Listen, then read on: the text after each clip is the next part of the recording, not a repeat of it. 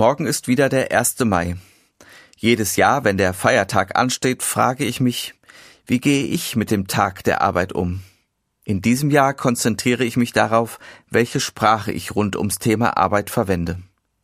Denn es ist nicht egal, welche Worte ich verwende, wenn ich etwas zum Thema Arbeit sage.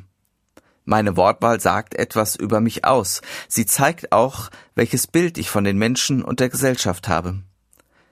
Ganz deutlich merke ich es bei diesem Wort freisetzen. Wer freigesetzt wird, wird entlassen und verliert seinen Arbeitsplatz. Wer das mit Freisetzen ausdrückt, vergisst, dass dahinter ein menschliches Schicksal steht. Aufrichtiger ist es, die Situation beim Namen zu nennen. Ein Mensch wird entlassen und verliert seinen Arbeitsplatz. Genauso beim Harzer.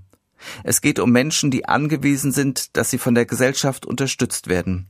Wer das mit Harzer beschreibt, ist ziemlich überheblich. Er tut so, als ob diese Menschen für ihre schwierige Lebenslage allein verantwortlich sind.